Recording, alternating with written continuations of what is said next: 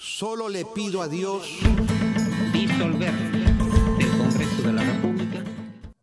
Bueno, buenas noches. En este caso, mi nombre es César Quiñones y el día de hoy vamos a entrevistar a Marisol Perestello. Marisol Perestello es abogada y doctora en Derecho por la Universidad San Martín de Porres.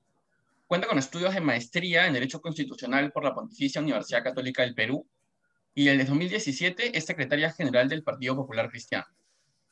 Además, Marisol ha sido congresista de la República en el periodo 2011-2016 y fue la ministra de Justicia y Derechos Humanos desde julio del 2016 hasta septiembre del 2017. ¿Cómo estás, eh, Marisol? Hola, César. Gracias. Qué gusto, gracias a ti. Gracias a ti. La primera, la primera pregunta entonces es, usted ha sido la séptima ministra de Justicia y ha sido la quinta desde el retorno a la democracia. ¿A qué considera que se ve la diferencia entre la cantidad de ministros y ministras en el Perú? Y además, ¿considera que es más difícil para una mujer la permanencia tanto en la política como en el derecho? Em, el, nivel de, rotación en general en los ministerios es bastante alto en el Perú. Ese es parte de los problemas de la poca estabilidad que tenemos y la poca institucionalidad que tenemos en el país. Em, la media de duración de un ministro de justicia en el país es nueve meses. Yo he pasado esa media algunos meses, así que estoy entre los que duraron más. En, en realidad, el tema del ser hombre o ser mujer en nuestro país tiene que ver también con una generación. Mi generación es la generación en la que la mujer empieza a tener mayor participación desde, desde el acceso a la universidad. O sea, no solamente participación en la vida política, participación desde acceso a la universidad. Em, eh, claramente 10 o 20 años antes eh, que mi generación, el número de mujeres que accedían a la universidad era menor y por lo tanto el número de, ministras o mujeres en el Poder Judicial o mujeres en el Tribunal Constitucional o mujeres en las ciencias son siempre menores, pero porque tiene que ver con esto. Yo creo que esto en 20 años más, cuando ya las mujeres hayamos hecho carrera o hayan hecho carrera, veremos que la cancha de oportunidades en distintos espacios está nivelada. Pero todavía ese cierre sobre todo cuando se requiere mayor especialidad, que ver con las posibilidades de acceso que tuvimos en, un momento de nuestras vidas. ¿no? Yo soy de las mujeres privilegiadas en el Perú, de las que pudieron estudiar, de las que pudo hacer una maestría, el doctorado, todavía tengo que hacer la tesis, de las que han podido hacer una vida política, eh, porque claro, aunque uno, uno no escoge dónde nace, eh, yo sí tuve las oportunidades que la mayoría de mujeres en el Perú y en Latinoamérica no tienen. ¿no? Entonces, no escoges dónde naces, pero sí escoges porque luchas. Y yo creo que mientras más oportunidades tuviste, más responsabilidad y más deuda tienes con tu país. La segunda pregunta es, de manera general, ¿cómo conceptualizaría eh, los derechos humanos?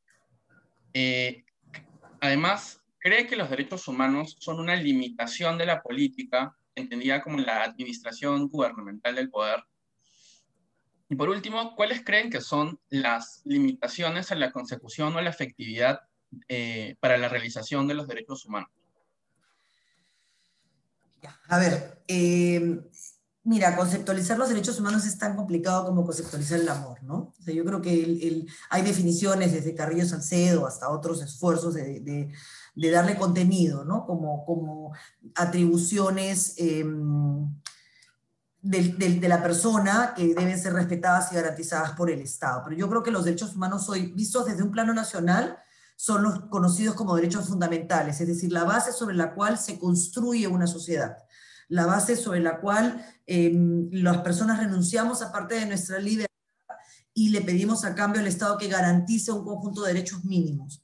Y ya desde la perspectiva internacional, estos derechos humanos, yo soy un naturalista, yo creo que en realidad el, el, plasmar en una norma un derecho no es más que el reconocimiento de la existencia previa del derecho eh, que emana de nuestra propia naturaleza y nuestra propia dignidad como seres humanos. Y hay un conjunto de obligaciones que a partir de este derecho nacen para los estados. En particular, son dos, la obligación de respeto y la obligación de garantía. Respetar no violando y garantizar investigando, procesando, sancionando y reparando si corresponde, si es que un tercero lo hace.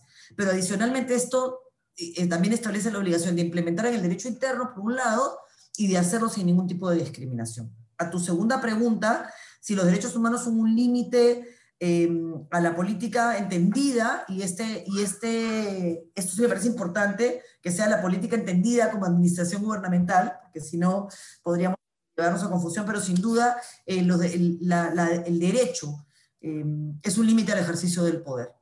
Eso es, conceptualmente eso es. Por eso es que hablamos de seguridad jurídica.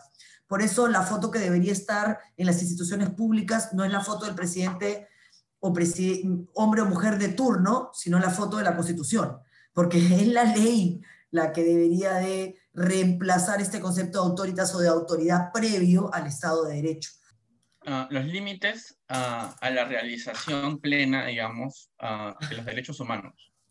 Bueno, es que esa es la pregunta, ¿no? O sea, a ver, a ver, hay un conjunto de límites. Primero los límites, primero entender que hay derechos que para mm, garantizarse por parte del Estado, respetarse, solamente requieren de parte del Estado. O una eh, acción o inacción, o sea, hacerse o abstener, hacer o abstener de, abstenerse de hacer, hacer o no hacer, que es decir, no te mato, no te violento, o em, te doy tu DNI, te identifico, te doy un nombre, un apellido, garantizo tus derechos que esos son los, lo que se llama primera generación, que no es otra cosa que aquellos que establecen obligaciones de no hacer del Estado. Pero hay otros que tienen una limitante económica, ¿no? que son los derechos prestacionales, es el, el, el, darte acceso a una mejor educación, este estado de bienestar que, que, digamos, es la secuencia que debería venir después del crecimiento económico que ha tenido el país, que se concreta en salud, en educación, en trabajo de calidad.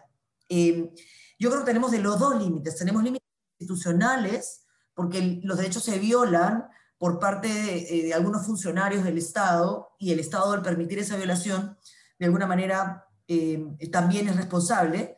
Y por otro lado, la falta de una correcta distribución de los recursos que tenemos como Estado hace que tampoco podamos garantizar otros derechos que si fuéramos un Estado que administra mejor sus recursos sí podríamos hacer. Por ejemplo, no tendríamos por qué tener el sistema de salud catastrófico que tenemos con el crecimiento sostenido que tenemos en los últimos 20 años. Entonces yo creo que hay límites en capacidades, en capacidades reales de, de, democracia, de ejercicio democrático, hay, hay límites en, en, conductuales, en, no ser consciente que estás violando un derecho, cuando una mujer violentada físicamente va a la policía y, pide hacer una denuncia y le preguntan, ¿y tú qué hiciste para que te peguen? Entonces hay una violación, un derecho por falta de capacidad, por falta de conocimiento, por falta de empatía. Em, entonces yo creo que hay, hay, hay de todo, ¿no? Hay falta de ganas, falta de empatía, falta de dinero, falta de recursos, falta de capacidad en la administración de esos recursos y también falta de exigibilidad de parte de nosotros mismos. O sea, creo que no somos conscientes los, los, los en general los seres humanos que tenemos derechos y que, y que a esos derechos no debemos claudicar y que por esos derechos, por la libertad, por la justicia, hay que pelear. Perfecto. ¿Y qué opinión eh, merece la experiencia peruana respecto a la protección de los, de los derechos humanos? Estamos haciendo muchos esfuerzos, César. Creo que eso hay que mirarlo en perspectiva. Nosotros tenemos ya varios planes nacionales de derechos humanos. Hemos ido superando a través de los informes periódicos universales que se hacen en Naciones Unidas algunas de las omisiones ese plan.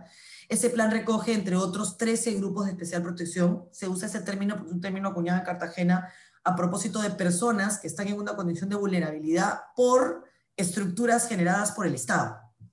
Es decir, no por circunstancias personales, sino por estructuras generadas o no generadas por el Estado. ¿Cuáles son esos grupos de protección en el Perú? Personas adultas mayores, mujeres, niños, niñas y adolescentes, privados de libertad, pueblos indígenas, desplazados em, eh, o víctimas de la violencia 80-2000, personas en condición de movilidad, em, en fin, entre, eh, trabajadores y trabajadoras del hogar, defensores y defensoras de derechos humanos, afroperuanos, personas con VIH, SIDA eh, y, y, TB. Y lo interesante es que se lograron incorporar algunos grupos de especial protección que no estuvieron en los planes anteriores por una decisión absurda, que es el colectivo LGBT, que no estaba. Y es una barbaridad, pues, que, no, no, que, una sociedad tan, o tan machista y tan eh, homofóbica, que ni siquiera había contemplado el grupo como especial protección, es cuando más tienes que contemplarlo porque está más expuesto. Em, así que se incorporó en el último plan el colectivo LGBT, eh, trabajadoras y trabajadores del hogar y defensores y defensoras de derechos humanos. Yo creo que estamos avanzando. No estamos en el espacio, ni en el mundo, ni en el lugar en el que quisiéramos. No es que se garanticen los derechos humanos y hay una conciencia de su exigibilidad, pero yo creo que eh, eh, si miras un poco atrás, eh, los problemas de discriminación casi crónicos del país, por lo menos hoy son eh, parte de la conciencia de aquello que está mal. Em, y, creo que estamos en eso, ¿no? Estamos avanzando. Lo que pasa es que, claro, los cambios em, sociales no son como los tecnológicos, toman tiempo, ¿no? ¿Cuáles consideras que son los motivantes eh, ideológicos o pragmáticos, si se quiere, respecto a, los argumentos de salida?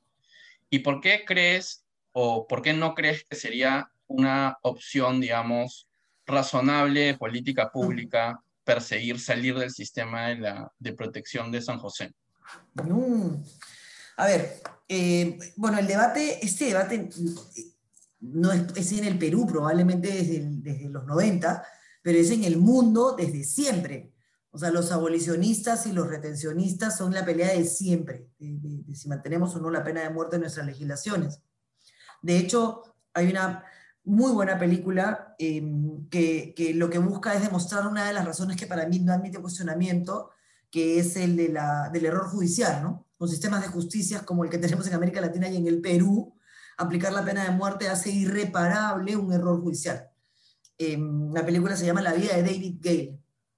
Em, pero más allá de este debate eterno que tiene que ver con convicciones religiosas, eh, desde el argumento de la vida te la da Dios y Dios te la quita, que funciona para los que creen en Dios pero no para los que no, hasta, hasta temas como que eso no resuelve nada, en fin, pasando por todas las, los argumentos de uno y otro, esto es eterno. Pero ¿qué cosa hay desde el punto de vista jurídico para el Perú?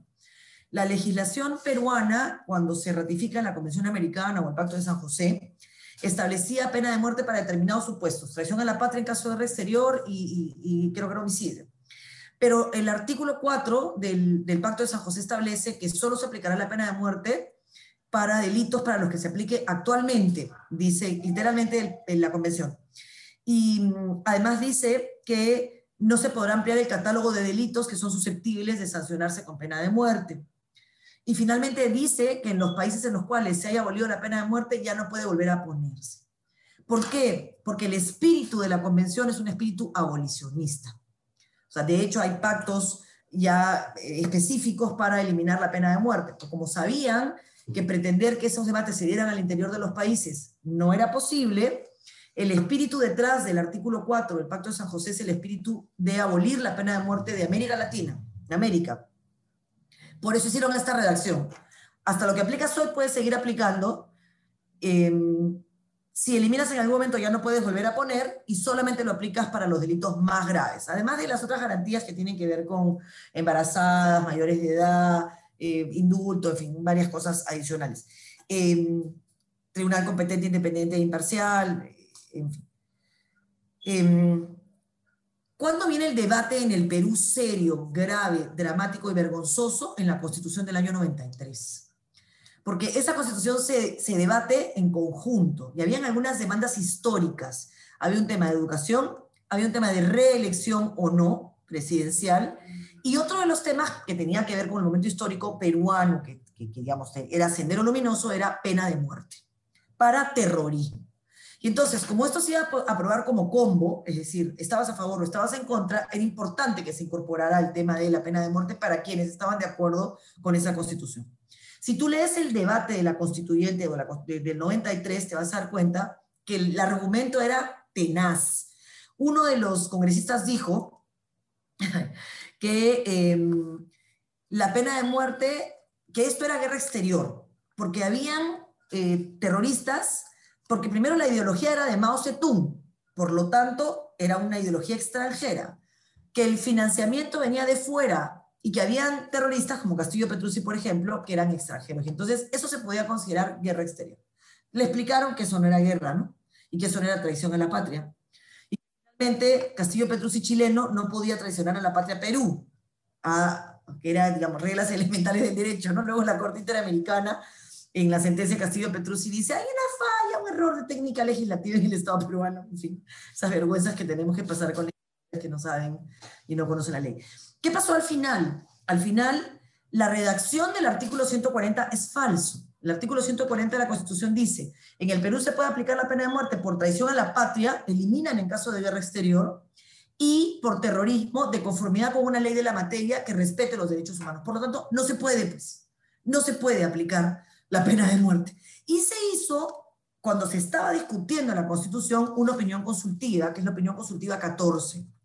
Esa opinión consultiva 14 preguntaba si los funcionarios que aplicaban la pena de muerte incurrían en responsabilidad individual y si la convención o el pacto de San José permitía que se ampliara el catálogo de delitos. En ese momento, antes de que se aprobara la constitución, la opinión consultiva 14 estableció claramente que actualmente era en el momento en el que tú estabas leyendo esos delitos. Ya se había eliminado el homicidio, con lo cual solo se podía aplicar para traición a la patria en caso de arresto. Eso clarísimo. Y segundo, si algún funcionario aplicaba la pena de muerte con, con base a ese artículo, incurría en responsabilidad. O sea, mira, mira lo grave, por eso es que nadie lo hace. ¿Qué sucede si, si nos vamos del Pacto de San José? ¿Por qué lo, lo usan una y otra? Primero, porque, porque no saben. O sea, digamos, esa es una de las constantes en casi todos los problemas del Perú, que el que está diciendo cosas no sabe lo que está hablando, un problema recurrente. El segundo es que el que sí sabe tiene algún interés en que no se sepa. En este caso, el interés es salir de la competencia contenciosa de la Corte Interamericana, porque todavía hay en el Perú mucha gente que tiene que rendir cuenta por violaciones a derechos humanos sistemáticas y generalizadas producidas entre el 80 y el 2000. Y esa gente tiene cada vez más, o tenía cada vez más poder político, ahora ya todos están, digamos, en tercera edad.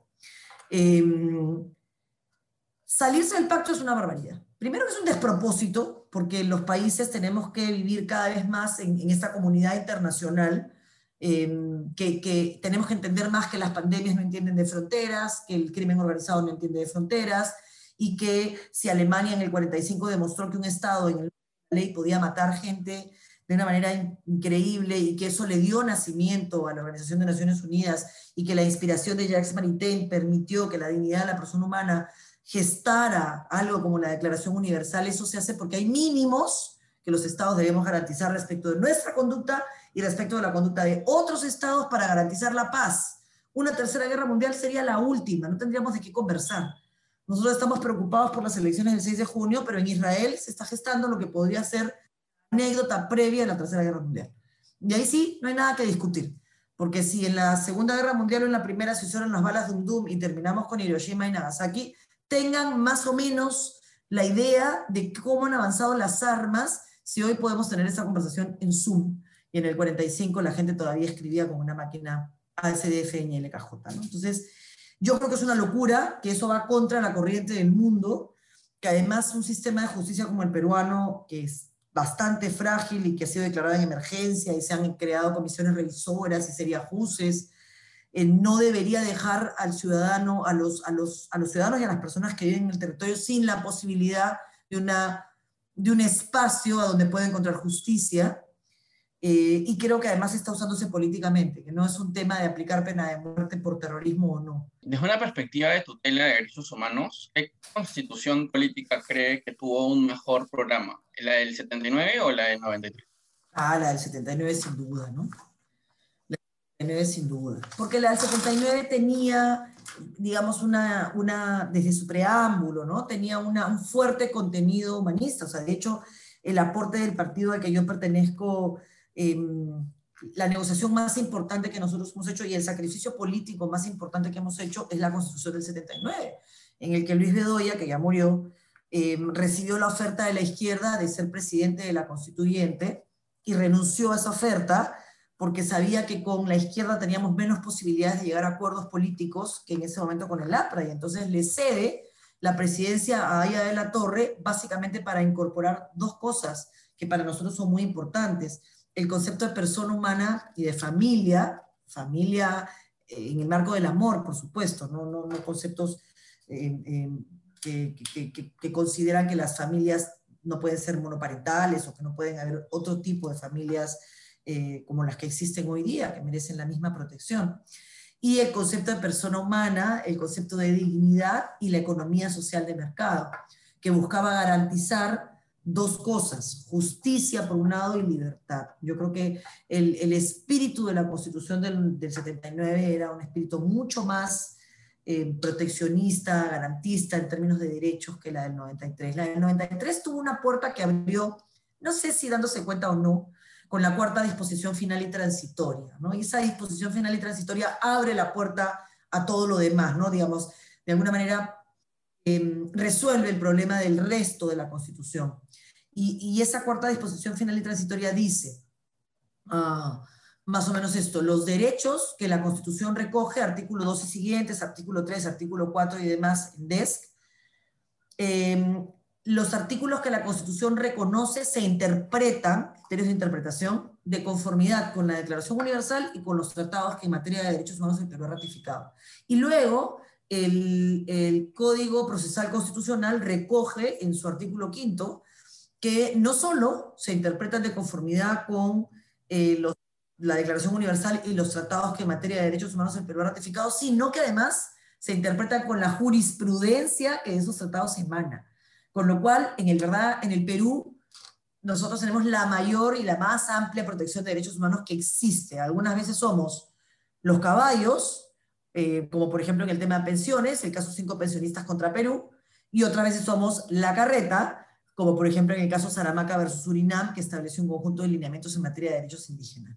¿Cómo considera que se, está, que se llevará a cabo el debate de la discusión desde una perspectiva de derechos humanos respecto, por ejemplo, al matrimonio igualitario, al derecho a la autodeterminación de la vida o a la eutanasia, eh, y, por ejemplo, el derecho a la autodeterminación del sexo, digamos, desde una perspectiva, bueno, desde una perspectiva de derechos humanos, vale la redundancia. Yo creo que este es un tema que se está debatiendo en el mundo, ¿no? Yo creo que es muy complicado, muy, muy complicado. Tienes una pugna entre, los conservadores eh, y los progresistas. Yo creo que aquí hay un tema de respeto que tiene que, que, empezar a, a, discutirse como, como línea para el debate. Entonces, respetar lo que piensa el otro, punto de partida, porque si no, no avanzamos. Segundo, dejar de politizar temas de derechos, porque si los politizas, entonces lo que reclama el activismo lo pierde a través de una decisión política, y eso no funciona así. Tercero, eh, ir conquistando derechos en la medida en que la sociedad va abriéndose, eh, somos una sociedad conservadora, lo hemos sido siempre, la más conservadora probablemente de América del Sur, em, y nos va a costar entender algunas cosas, pero creo que, por ejemplo, en el tema del matrimonio igualitario, más allá del tema religioso, debate en el que yo no entraría, o sea, yo no creo que el matrimonio igualitario pase porque se llame matrimonio, yo creo que pasa por el reconocimiento de derechos, y ese reconocimiento de derechos para mí no es negociable. Para mí, dos personas que se aman, independientemente de su orientación sexual, tienen derecho a una protección de parte del Estado. Ya si no te gusta, ese es otro tema, pero tienen derecho a una protección del Estado en términos patrimoniales, mínimo. Em, y yo creo que ese avance se logró, lamentablemente nunca se puso en debate, que era el tema de la unión civil. ¿no? A partir es entrar a toda una discusión de por qué no matrimonio y, si unión civil, esto es discriminatorio o no es discriminatorio. Pero yo creo que se irá, incluso en eso pueden haber distintas alternativas y, opciones. Y el tema de la eutanasia ya es más complicado. Yo en general estoy a favor de la vida, pero también a favor de la libertad. Por eso te preguntaba si era eutanasia y aborto, porque en un caso sí es determinación respecto de tu propia vida y en otro es respecto de tu vida y la vida de alguien que no eres tú, que es en todo caso la criatura que llevas en tu cuerpo, pero que no eres tú. En ambos casos estoy a favor de la vida, pero admito también que hay de por medio, sobre todo en el primer caso, un tema de ejercicio de la libertad. ¿no? Yo nunca, jamás, aun cuando estuviera y tuviera el peor de los sufrimientos, me quitaría la vida. nunca no, está en mi, Y no me siento con derecho a juzgar, por ejemplo, un caso como el que estamos viviendo nosotros en este momento en el país, ¿no? O sea, no, no, no siento que, que yo pueda imponerle a otro ni mi fe, ni mi sentido de trascendencia, ¿no? O sea, no sé si alguien que no tiene el don de la fe que tengo yo y, y, el, el, la, la, claridad la certeza de que esta es una transición que nos lleva a algo mucho más hermoso, pueda soportar el dolor y hacer de ese dolor algo que le permite aspirar a algo todavía más grande que, lo que yo... No, no sé si eso, digamos, si eso lo puede recoger el derecho, ¿entiendes? no, no, lo creo, y sí creo en el Estado laico. Entonces, em, creo que también es un tema en el que hay que discutir mucho, muchísimo, muchísimo, pero en general yo estoy, digamos, a favor de la vida. Trataría siempre de buscar políticas públicas y alternativas que promuevan la vida, pero no haría un debate absurdo de sí o no, que termina teniéndonos eternamente en el debate de sí o no y no buscando soluciones a situaciones reales. Ah, otra pregunta. Eh, durante su gestión, ¿tuvo lugar el dictamen, eh, como ministra me refiero, tuvo lugar el dictamen de la medida cautelar emitida por la Comisión Interamericana de Derechos Humanos a favor de la señora Máxima Cuna? Eh, en relación a un procedimiento que se lleva a cabo entre ella y la minera Yanacocha. Sí. Eh, a raíz de ello, eh, nosotros pudimos encontrar que usted acudió a la vivienda de la señora Cuña y posteriormente me parece que por el Día de la Mujer, ella fue invitada, digamos, al, al, a la sede del Ministerio de Justicia y Derechos Humanos. Entonces, esta pregunta tiene otra, pero como primera medida, ¿Qué tipo de protección dispensa el Estado eh, respecto a las comunidades andías, ah, indígenas y nativas? Y una pregunta eh, de, seguimiento es, ¿por qué no es posible expropiar a estas comunidades, digamos, eh, inclusive con la constitución que tenemos vigente? Y a ver, son muchas preguntas. Máxima Cuñas, su visita al ministerio no tuvo que ver necesariamente con, con, con, con la celebración, fue una visita eh, digamos, no, una, no protocolario, no en el marco de una ceremonia, sino que fue una visita para revisar el seguimiento de las medidas cautelares. Em, yo fui a visitar a Máxima Acuña, habiendo además eh, hecho la coordinación para que me permitan el ingreso con Yanacocha, de quien además he sido consultor en derechos humanos mucho antes de ser ministra y mucho antes de ser congresista. Lo hice porque las medidas cautelares establecían algunos imposibles jurídicos, imposibles físicos, como por ejemplo la presencia de un policía que para poder llegar a proteger a Máxima Acuña se tomaba la vida. Yo traté, como no entendía el problema, porque leí los documentos presentados por Máxima, los documentos presentados también por Yaracocha, no entendía, no me parecía racional que la empresa fuera y sacara las papas y luego le dejara tres bolsas de papas en la puerta y que Máxima botara las papas y luego sembrara nuevamente. No entendí qué era lo que pasaba y claro, ya cuando estuve no había otra manera de entenderlo físicamente que era un tema de usurpación. O sea, los abogados habían optado por una figura de usurpación en vez de por una figura de, de, buscar, digamos, acuerdos. Eso fue terrible, ¿no? Porque yo creo que ni para Máxima ni para, ni para, la, ni para la minera el, el, tema tuvo en ese momento un tratamiento feliz, ni para las cientos de personas que se veían afectadas porque tenía que salir un policía desde el local, el local más cercano para recorrer y dar una vuelta por, por, por esa zona y regresar. Una cosa absurda porque claro, la medida cautelar te la dan sin necesidad de necesariamente entender cuál es la complejidad que hay detrás. Y hacer que esto se cumpla para nosotros era muy complicado. Pero bueno, se hizo lo que se pudo, se adquirieron algunos compromisos mínimos que entiendo que se cumplieron, por lo menos hasta que yo los estuve monitoreando y supervisando.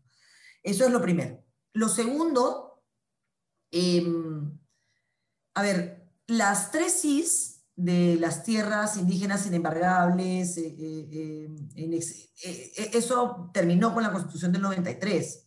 Pero lo real es que la consulta previa sí es una condición, pero es una condición no solamente establecida en el 169 y de interpretación en la sentencia de Saramaca por el derecho de propiedad, es la garantía de un relacionamiento con comunidades, con pueblos indígenas en paz, César. O sea, la consulta previa no es un trámite administrativo que busca ser cumplido. Lo que busca es que se pueda llevar, que se respete el, el, el valor no solo patrimonial, sino también espiritual que tiene la tierra con el pueblo indígena o comunidad campesina de que se trate, sino que la convivencia sea pacífica. Tan claro está para algunas personas que los principios de Ecuador que son los principios que firma la banca que financia, la banca internacional, recogen entre los, los términos para hacer préstamos respeto a los derechos humanos, en cuatro subtemas. Pueblos indígenas, medio ambiente, seguridad interna y externa y derechos laborales. ¿Y por qué lo hace? Porque si no lo hace, el negocio no es rentable, César.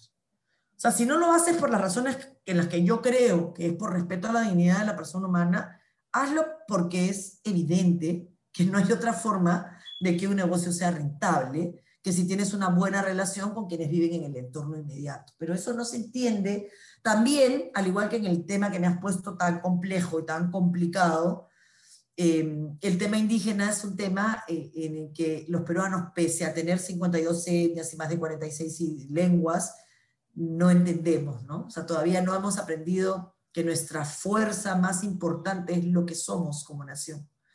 Pero aprenderemos, César, somos todavía una democracia joven.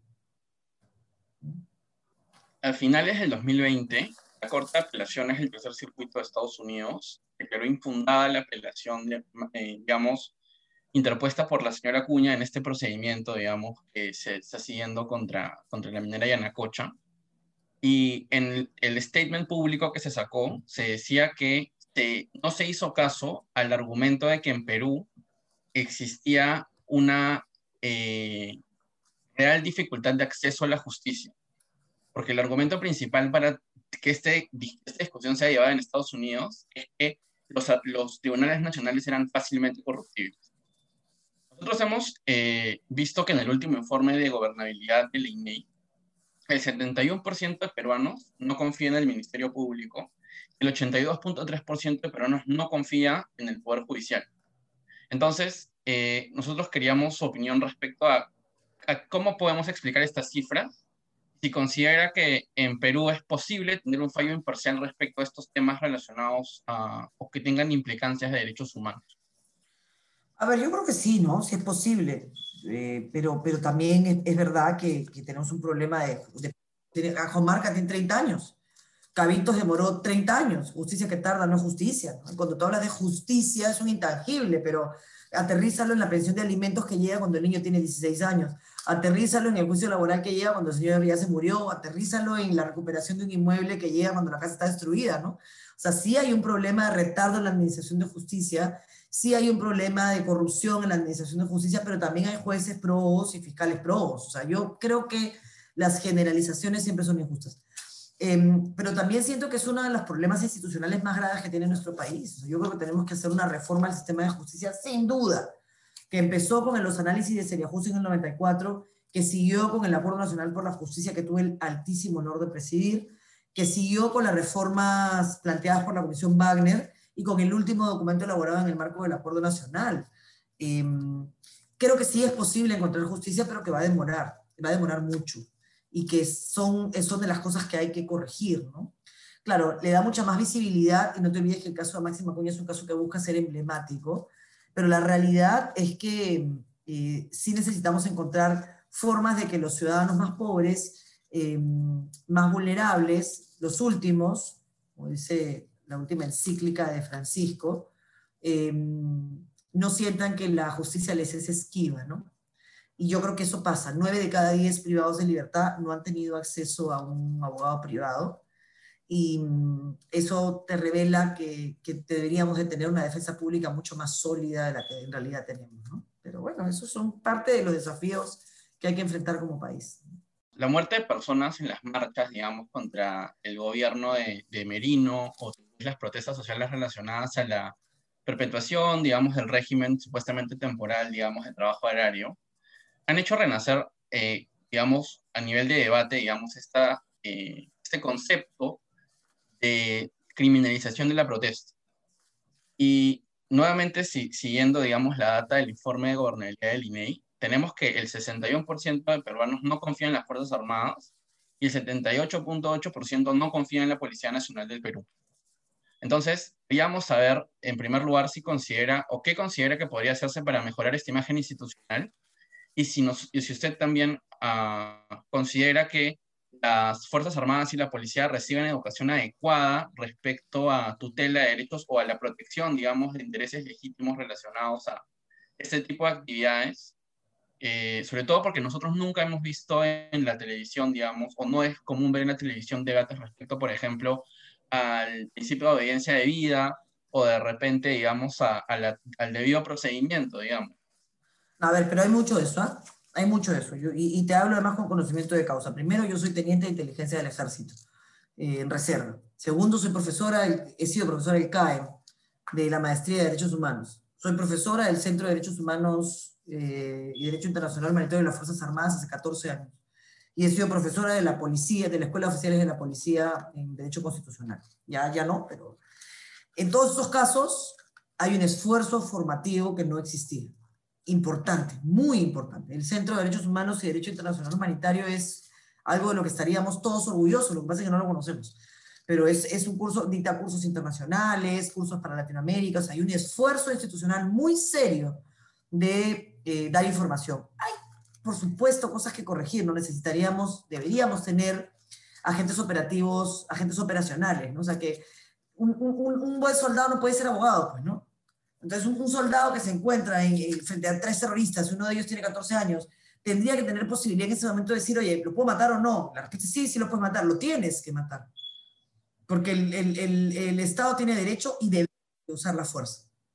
Pero claro, si no tiene la información, ninguno se quiere exponer a la investigación que podría venir si es que comete una violación a un derecho humano. Entonces, ¿cuáles, eh, explicas cuáles son los estándares, cuáles son las reglas de uso de la fuerza Claro, para un abogado puede ser sencillo, pero para un buen soldado que tiene que saber disparar, que tiene que saber hacer estrategia eh, de guerra, eh, eso puede ser mucho más complicado.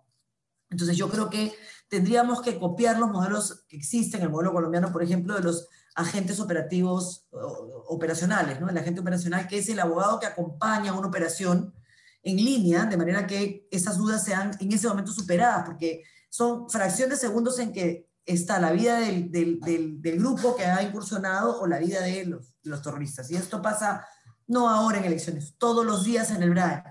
Lo que pasa es que en Lima vivimos en otro mundo, pues, es, lamentablemente. Eh, pero yo creo que sí hay un esfuerzo y comprendo por supuesto que hay desconfianza, ¿no? Pero tiene, esta desconfianza tiene que ver con muchas cosas, ¿no? Tiene que ver con el pasado y, y tiene que ver con acciones individuales, pero que no necesariamente comprometen a la institución. O sea, yo lo que creo es que la institución, el ejército y la policía están haciendo grandes esfuerzos por revertir un poco esa, esa sensación de impunidad. Ahora, también hay mucha frustración, ¿no? Porque si bien es cierto, yo creo en el derecho a la protesta, el derecho a la protesta no te habilita a violar mi derecho, ¿no? O sea, tu derecho a protestar no puede pues reventarme la ventana en la casa, ¿no? Porque entonces te metiste con mi derecho. Ni tampoco me pueden pedir el tránsito. Entonces, esos, los derechos tienen siempre, siempre deberes, y enfocamos demasiado, o ponemos la foto demasiado en, en, el derecho y no en el deber. Y, y, yo creo que ahí están los límites que, que, hay que, que hay que fijar, ¿no? Muy claros. Hemos encontrado por último en redes sociales que usted ha manifestado, digamos, su intención de voto hacia la candidata Keiko Fujimori. Keiko Fujimori.